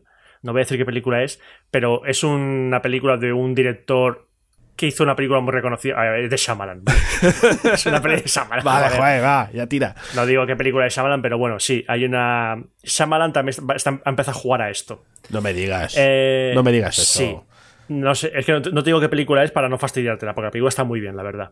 Y está este juego, es un juego comercial. Si lo haces bien, al público lo desenganchado, porque hay que pensar nosotros mismos cuando empezamos a ver las películas de Iron Man, la Thor, el Capitán América, las primeras, decía, hostia, escena post créditos, ¿ahora qué pasa? ¡Ah! ¡Hostia! ¡Hostia, no sé qué! ¡Ah! Te, te mantiene enganchado. Es, eso Marvel Studios lo ha hecho muy bien. Lo ha hecho muy bien, pero tampoco era el plan original. Es lo que dices tú, al final era un juego de, de, pantalla, de, de escenas post-créditos, pero yo no creo realmente, o sea, hubo un momento en que se, se, se, queda claro en una reunión de estudios Marvel que deciden eh, la gente de ese mundo. Hay, no me acuerdo cómo se llama el productor principal de estas películas, es el que tiene en la cabeza todo... Kevin Feige. Sí, ¿no? Kevin Feige, que es el tío que tiene en su cabeza todo lo. cómo está enlazado cada película con cada película. Que ese tío es, vamos, es un dios porque ha hecho posible todo esto, que es algo inaudito en el cine. Es que nunca en el cine se ha hecho nada igual. Estamos hablando de 10 años de películas continuadas que al final desencadenan en todo esto y que están ligadas entre sí. Que al final no nos engañemos. Han hecho en cine lo mismo que hizo Marvel en los 60. Porque esto que es revolucionario en cine lo eran los 60 en los cómics, que también lo hizo, lo consiguió Marvel. Pero no voy por las ramas. Lo que quiero decir, que joder, eh, que, esto no empezó como un plan desde, desde, Iron Man 1 o desde Hulk, incluso desde la Hulk de Norton, no empezó con este plan de vamos a liarla tan pardísima. Es, llega un momento que dicen, es que, oye, podemos hacer esto, se puede hacer a, a partir de, no sé, de, de, de, Iron Man 2, Iron Man 3, no lo sé. Pero hay un momento en que se ve que se puede tirar para adelante, pero no empieza así. Yo no sé si algo así tan grande, tan enorme, se puede, plan, se puede planear de antemano. No, eh, lo tenían planeado, pero era un poco en plan prueba. Dice, vamos a hacer esto Vamos a ver si conseguimos trasladar lo que es el seguir un, el mundo de Marvel en los cómics, porque en el fondo es eso. Es tú empiezas a ver una película y, a ver, los cómics de Marvel están muy relacionados entre sí. Eh, no es nada raro ver a Capitán América en Iron Man y Iron Man en Thor y Thor en Iron Man. O sea, no, no, es, nada, no es nada raro y ocurre muchas veces y es, algo que el universo Marvel abraza. Entonces, ver que las películas de Marvel hacen eso, porque es una cosa que cuando empezábamos a ver las, las películas de adaptaciones de superhéroes más clásicas, estoy hablando de Superman de Richard Donner, del Batman de Tim Burton, eh, películas de los años 70, 80, 90, era Batman y tienes a Batman y a uno de sus malos y de ahí no vas a salir. No sales. Claro, cuando nosotros empezamos a ver que esas películas se podían relacionar entre sí, nos explotó la cabeza porque dicen, es que eso es el cómic. Claro. O sea, el cómic. O sea, no, no te van a hacer un evento especial.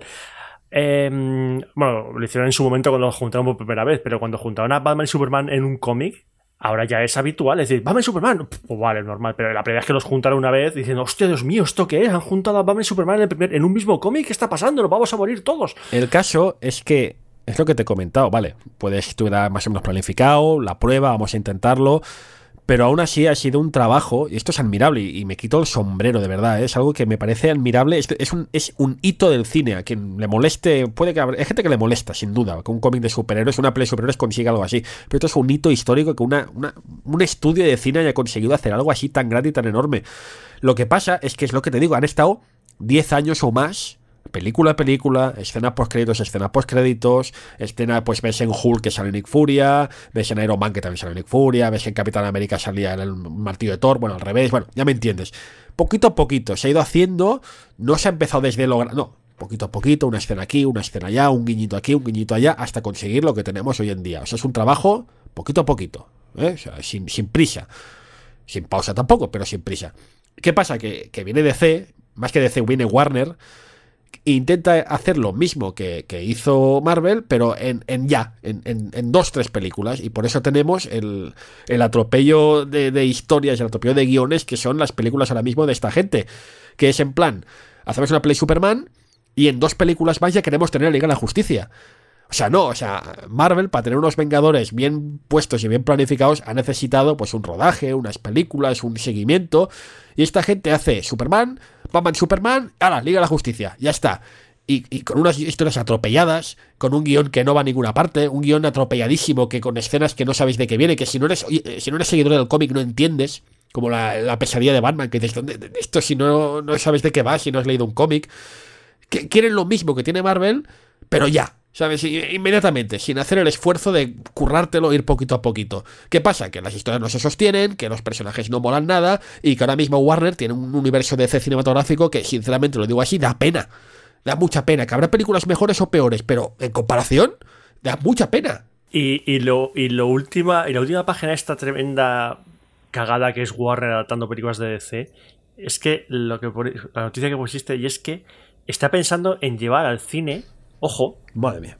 Los nuevos dioses de Jack Kirby, que, a ver, es la parte de DC que menos sigo porque creo que es una de las partes más complejas que tiene DC. O sea, más allá del rollo de los Green Lanterns y, y todo eso. Y dice, o sea, no me, no me quiero ni imaginar una película adaptando esto con la cantidad de personajes que hay solo en, este, en esto metido y lo complejos que son, porque es un rollo de... Eh, es que es difícil de explicar, por lo de las, las, dos familias, los dioses, Apocópolis, lo de los hijos intercambiados, todas esas historias que, por cierto, Tom King está haciendo un cómic de Mr. Oh. Miracle, que es un personaje de ahí, que es brutal. Sí, señor.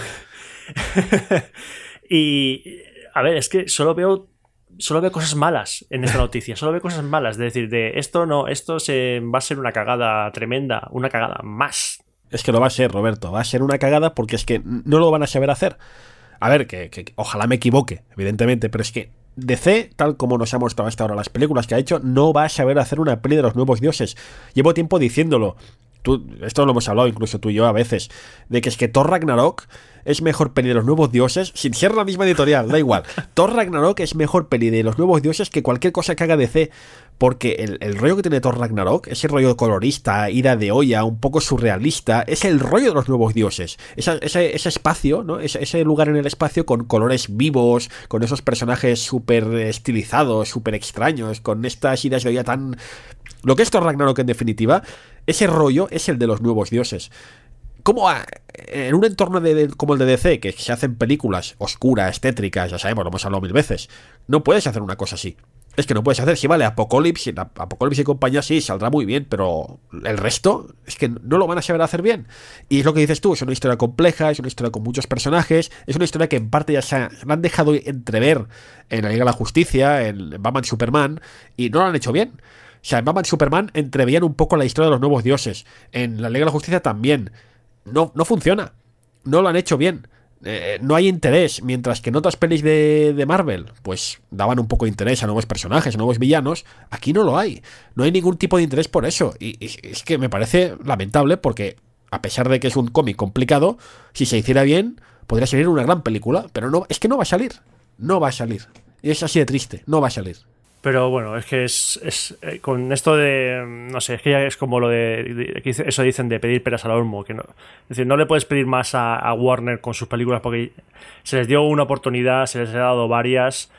Lo mejor que hicieron fue la saga de Batman de Christopher Nolan y ahí se quedaron y, eso es mérito de Christopher Nolan eh, principalmente. Sí, pero pero también, a ver, que no es culpa de Christopher Nolan, pero si precisamente todo este rollo oscurito, yo creo que viene precisamente de ahí, ¿eh? Este sí, sí, no, no, no sin, duda, pero claro, Christopher Nolan lo supo manejar, Christopher Nolan supo manejar, y no es un rollo oscurito, era un rollo realista, medio realista de lo que, de lo que es eh, Batman. Pero aquí es, no, ahora cogemos Superman, en vez de llamar la película Superman, lo llamamos el hombre de acero como el caballero oscuro quitamos color a las imágenes y es lo mismo. No, no es lo puto mismo. Es otra. Eh, Superman no es eso. Superman es otra cosa. O sea, buscar el tono a cada personaje. Nada, nada. Pero claro, dicen, no, no, ahora todo, ahora todo es oscuro como Batman. ¿Por qué? Porque, porque sí. Mira que. Todo es oscuro como Batman. Mira que me cae bien Henry Cavill. Mira que me cae bien porque es un tío súper simpático, súper gracioso, que juega videojuegos, lo ves en las entrevistas, es un cachondo mental. Pero eh, lo odio, tío. Le odio porque es que, joder, es Superman y y, es que además que sé que es buen actor que, y que al final hace lo que le mandan, que es el guion es el que es. Pero es que lo que está haciendo no es Superman. Y además es que, mira, me hizo mucha gracia, no sé si he visto una vez un Twitter de, de Henry Cavill precisamente, que subió, es un tío muy sonriente, muy bonachón, claro, está cachas, está mazado por su papel en Superman, es un tío bonachón, muy simpático, que siempre está con la sonrisita, y subió, una, subió una foto a Instagram o a Twitter, no recuerdo, que estaba como en la playa con un, un como con un chándal ¿Sabes? Un chándal súper tirado, súper cutres, que le iba, le iba dado de sí, que le iba dos tallas más grande, con unas gafitas, con la sonrisita. Y decía un tío en el Twitter, dice, joder, es que en esta foto Henry Cavill es más Superman que en dos o tres películas. Y era verdad, dices, es que este tío le ponen un guionista de Superman bueno y hace un Superman que es que nos acordamos de Christopher Reeve y, lo supera incluso. Pero no, le han puesto unos guiones que son los que son y claro, me sale mal por el tío, pero por su culpa odio, por, culpa de un guionista odio a este actor que es tan fantástico. En fin, que, es lo que hay, pero joder, es que podría hacer un Superman fantástico Henry Cavill y, lo tienen ahí con, esta... Con esta no, no, vine a decirlo Ah, paso. A ver, vamos a ir terminando la sección de noticias, bueno, noticias comentarios, más que noticias, porque esas son cosas que ya son fueron noticias hace ya unas semanas, pero que queríamos comentarlas. Roberto, lo siento, tío. Ves que me estoy ahogando. Ya estoy empezando a ahogarme, ¿eh? Sí, sí, no, ya por eso. Es que también vamos a cortar porque te estás ahogando y necesitamos un, parar, un, parar un momento para que recuperes el aliento. Y es que eh, series que van a venir dentro de los dentro de poco, que han sido anunciadas. Creo que esta primera la va, es este mismo. Sí, el 2 de junio, en Adult Swim. ¿Ya? Sí, el 2 de junio, que es FLCL, más Furikuri. conocida como Furikuri. Fricri, Furikuri, fricri. llamada FL Progressive, que luego, y luego viene otra serie que se llama FL, FLCL Alternative. Madre mía. Y lo único que puedo decir de FLCL es que si no habéis visto FLCL, Sois mala gente. vedla. Vedla. No estoy diciendo que sea buena serie o mala serie. vedla. Porque yo la vi, terminé y dije, oh, wow. Era wow. Y mi siguiente pensamiento, ¿qué leches acabo de ver? O sea, es un, es un choque entre esto me ha flipado y no he entendido nada tan fuerte que tu, tu mente hace lo acepto todo. O sea, lo acepto todo. Es una locura del anime. Es un anime, ¿vale? Es una serie de. Es un anime. Y es realmente maravilloso por todo lo que supone. Eh, mucha gente lo adora, lo sigue adorando. De hecho, cuando anunciaron el. Pusieron el trailer en, una, en la presentación, la gente como loca diciendo: Dios mío, FLCL, Dios mío, ¡ah! al fin, al fin. Así que eh, se va. Se va a emitir en Adult Swim. Aquí pues tenemos que esperar que a lo mejor Netflix la traiga. U, u otro, otro mm, distribuidor de ese tipo. Porque si no, no vamos a poder verla. Guiño, guiño. Y mira, hablando de, de los 90, que hemos dicho que yo estaba leyendo, gracias a, a tu colega, mm, estaba leyendo Astro City. Sí.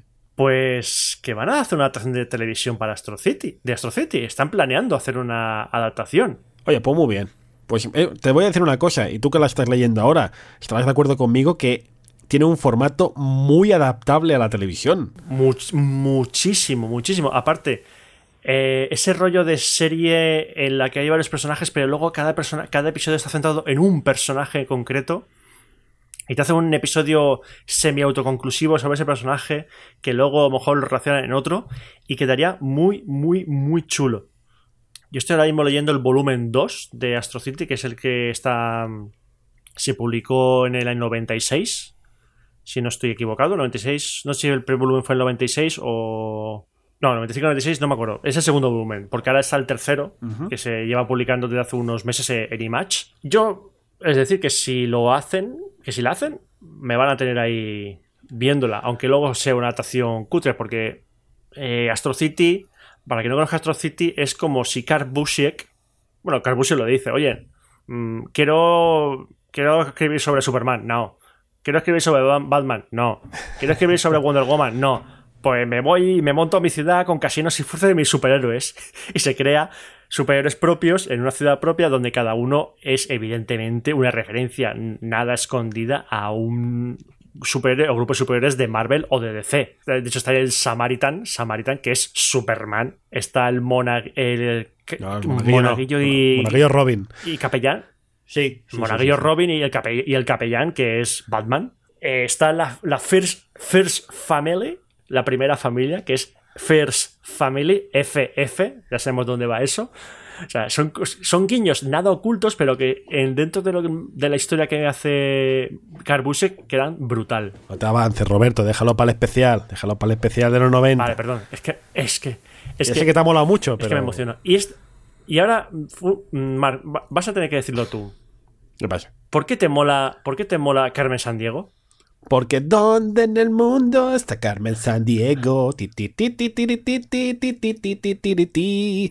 Tío, Carmen San Diego. ¿Pero tú no jugabas a Carmen San Diego de chaval qué te pasa? Así eres de, de, de zote. Claro, normal. Te- si te digo cuál es la capital de Islandia, no lo sabes porque no has jugado, no has buscado Carmen San Diego en Reykjavik. Es que el problema de jugar a Paleto. el problema de jugar, el problema de, el problema de jugar al, juego, al videojuego de Carmen Sandiego es que Yugoslavia todavía existía en ese momento. Por ejemplo. verdad. sí. sí, no. eh, Dices, ¿Dónde está Carmen Sandiego? En la República Checa. ¿Cómo? ¿Dónde? Sí, sí. No, Checoslovaquia. Checoslovaquia. Pero cállate, que el otro Eh, día no. estaba en, en casa de mis padres y, y- y el, el mayor estaba en mi habitación, en mi antigua habitación, y encontró una bola del mundo. Y dice, ¿me puedo llevar esto para estudiar a, casa? Y yo me la miro y digo, hostia, hay dos Alemanias, hay, hay la Unión Soviética, hay Yugoslavia. Hostia, mejor que no, mejor déjalo. Es que han pasado muchas cosas en unos cuantos años, ¿eh? Joder. Los 80 y los 90 pasaron muchas cosas. Sí, sí, pasa que nosotros éramos críos y no nos enteramos, pero yo me acordaba. Yo cuando un día pone mi padre la tele y hay mucha gente subida en un muro, ¿Ah, sí? pegándole martillazo y dice, ¿qué está pasando? Yo qué sé, yo voy a jugar a, a- a lo- con el He-Man o lo que sea. Teníamos 8 o 9 años. Buah, es que madre mía. No, pero tío, Carmen Sandiego. Claro, te dice, no, no. Eh, que Carmen Sandiego no solo es buscarla por el mundo, también ha sido buscarla por el tiempo. No, a ver. Yo debo decir que la, ser- la serie de, animación de los 90 de Carmen Sandiego me pareció brutal y la seguí muchísimo. Me fastidió mucho cuando la acabaron porque era una serie que me encantaba. Y era básicamente pues adaptar el videojuego a una serie de animación. Había un momento que decían. "Ah, Carmen está en un país donde la capital es tal y no sé qué, no sé cuántos. Y entonces la gente hacía como ahora mismo hacen con Dora la exploradora, gr- gritar en la pantalla, Sí. pues algo así. De, está en, en Colombia o algo así. También hubo el programa de televisión, no sé si lo llegaste a ver. Sí, pero no, no me acuerdo de casi nada. Sé que existía ese programa, pero no me acuerdo de casi nada, tío. Sí, sí, el programa de televisión. Que- tío. ¿es, posi- ¿Es posible que saliese una actriz disfrazada de Carmen Sandiego hablando con los concursantes o algo así? En plan, no me encontraréis, jajaja, o Me algo suena, así. sí, ¿Es posible o me lo estoy inventando? Ay, ahora, ahora me haces dudar, pero yo creo que sí. Sí, sí, sí, algo había. Claro, si no, ¿qué, qué gracia Además, tiene? eh, eh, era un- pero además, era un- no sé si era un programa hecho en España o. Sí, sí, era español. o era sí, sí, sí, estaba hecho Sí, en España. Que yo recuerda, quizás estamos me- metiendo la pata, pero que recuerde, sí. Sí, era un momento, era, era una época en que los programas concurso para críos estaban curradísimos. Ya ves, la época de la, la noche de los castillos, tío. Guau, La noche de los castillos. Increíble. O sea, Ya no se hacen cosas así. era, era flipante. Bueno, pero al tema, que eso, venga, cuenta. Sino que eh, Netflix, es decir, Dios en la Tierra, ah, está diciendo que en 2019 se espera una serie de animación Ah, de Carmen Sandiego. ah finales de animación. O sea, eh, final de animación. Ojalá se animen y también traigan la, la serie clásica de los 90. Molaría. Ah, Molaría pues- también que estuviese la, la otra serie para tenerla, tener las dos series. Traer justo la, la, la clásica un poquito antes de estrenar esta nueva. Lo que sí que sé es que a Carmen Sandiego la interpretará, bueno, la voz en este caso, Gina Rodríguez, que es una actriz, no sé si tú sigues Jane the Virgin. No sé cuál es, pero no lo sigo. Es una serie muy divertida, muy, muy divertida, en que esta es la protagonista que hace, pues como su propio nombre indica, Jane the Virgin es una, es una chica virgen que acaba siendo madre de un hijo. Tiene su lógica, si sigues la serie, tiene su lógica, no es nada de la paloma ni del Espíritu Santo, ya os aviso.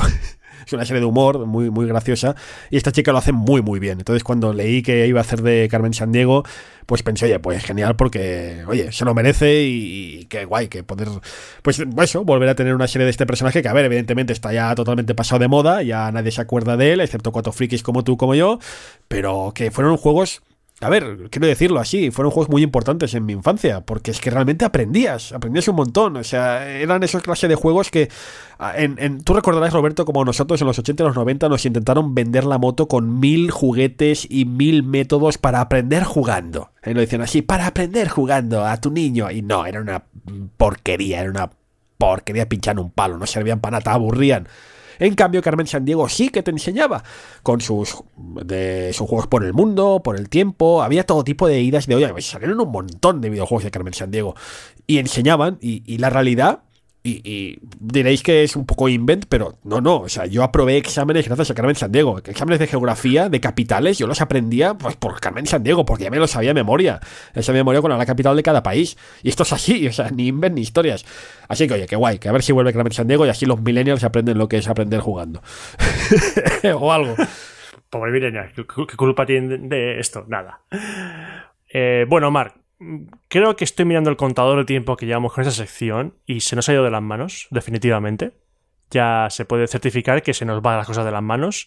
Divagamos como viejos chochos mm, que no paran de divagar. Lo que somos. Lo que somos exactamente. Así que yo te propongo que hagamos una cosa.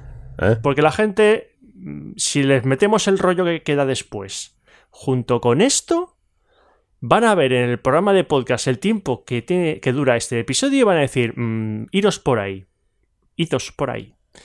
Así que yo propongo, yo creo que Mirindo que está escuchando esto va a decir que sí, es que publiquemos este podcast Eres una. directamente. No, no, no. Eres Así una mala está. persona, Roberto. Eres una persona deleznable, eres una persona atroz, eres una persona digna de no admiración. Porque lo haces pasar esta idea como si fuera tuya. Dices, he tenido la idea de que podríamos dejar el programa aquí. Y no, no, no, no. Di, la- di las cosas por su nombre. Di las cosas por lo que son. Esa idea no la has tenido tú, Roberto. No la has tenido tú. Di la verdad. Confiesa. Ya, ¿Quién, ya, ha- quién ha tenido esta sí, idea? sí. ¿Quién ha tenido esta recuerdo. idea? Esa idea la ha tenido el dios Mirindo. Ahí está. Ha tenido dios Mirindo, que está sentado al lado de ¿Eh? Tom King en el cielo. Y, y nos ha dicho que, oye, pues podéis publicar esto Claro. porque esto ya está muy bien. Así que, venga, vamos a hacer una cosa. Eh, eh, sí, habíamos prometido un monográfico sobre una compañía de videojuegos de la que vamos a hablar, pero eso va a ser en el próximo Mm. podcast, sea, el próximo episodio, junto con un an- análisis de cierto juego que a, tanto a Marco como a mí nos ha gustado bastante. Así que vamos a, a partir de este momento, vamos a cambiar un poco el formato del podcast. Dos episodios, ¿eh? En dos episodios ya cambiamos el formato. Esto es rompedor. Lo siguiente es que a lo mejor el- el- grabamos el podcast en cilindros de cera, yo qué sé, algo así. Que, va, que sí, es retro, ¿qué pasa? No, no. Bueno, da igual.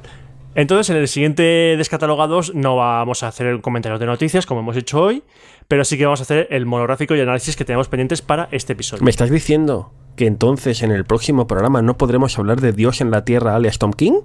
No, a ver. um, Claro, no, porque si no, podemos hablar de noticias ni de cómics que han aparecido en ese momento, no podemos hablar de nuestro Dios. Yo, mira, yo te reto a que cuando estemos hablando de Luca, de la historia de Lucasfilm Games y LucasArts, que es el monográfico, a ver si metes a Tonkin por algún lado. Oh, que lo meto. Tú, mete a Tonkin, pero, pero con sentido. No digas, no, este hombre, este eh, Tim Schafer tenía dos ojos como Tonkin. Oye, pues, por- ¿es verdad o no es verdad? Sí, pero, pero no, no vale así. Si consigues meterme que, que Tonkin trabajó de chico de, de los recados allí, Eh, eh, te digo una cosa. Desafío aceptado. Desafío aceptado. Te acepto el desafío. Voy a meter a Tom King de algún Vale. lado, de alguna manera, no sé cómo y que tenga sentido. Acepto el desafío. Ya verás tú, en tu cara. Bueno, pues hasta aquí vamos a dejar esta tercera edición de Descatalogados. En la cuarta. En el cuarto episodio hablaremos sobre Lucasfilm Games, que luego se convirtió en LucasArts, y un monográfico de un juego que. No voy a decirlo, no voy a decirlo. No, no lo digo, no lo digo. Bueno, No, estoy así. Gasto saliva. no se nos ha escapado antes ya. No, creo que no. Y si se os ha escapado, no tengo memoria. Vale, esperemos que los oyentes tampoco. Yo solo sé que uno de los juegos de la saga lo estoy viendo a través de la webcam en tu estantería. Eh, sí, único sí. que. Sí, Sí, sí, porque ahora está. estamos ahora, ahora nos vemos la cara a través de un sistema de webcams muy bien conectado Sí. a través de a través de hilos de que transmiten datos que llaman internet. Muy radiofónico todo, sí. Así que bueno, yo creo que hasta aquí hemos dejado claro que Descatalogados cambia de formato, alternaremos sección, eh, podcast de eh, actualidad, actualidad entre comillas con podcast monográfico. Esperemos que con eso consigamos una, una frecuencia mayor en la publicación de los episodios. Y nada más, ¿tenéis algo que añadir, Mark? Sí, bueno, simplemente eso, pedir una vez más disculpas por mis ataques alérgicos que han impedido que este programa apareciera antes, pero la salud es lo que tiene. También te digo que es otra de las razones por las cuales se cortará este programa en dos partes, porque es que lo habéis oído durante el programa, me he ahogado en diferentes momentos. De hecho, veo a, a- a Carol por ahí dando vueltas junto con un equipo de primeros auxilios por si acaso Sí. te desplomas durante la grabación. Una traqueotomía que está deseando hacerme. ¿Tienes el, bolígrafo ahí preparado para clavártelo en la tráquea? Pues sí. Bueno, pues hasta aquí está la tercera edición de Canales Catalogados. Muchas gracias, Mark, de nuevo, por compartir micrófono con aquí un perdedor como yo. Anda, venga. A ti también por estar ahí al otro lado del micrófono. Y un saludo a todos los que están escuchando y nos vemos en la próxima edición de Descatalogados. Hasta luego. Adiós.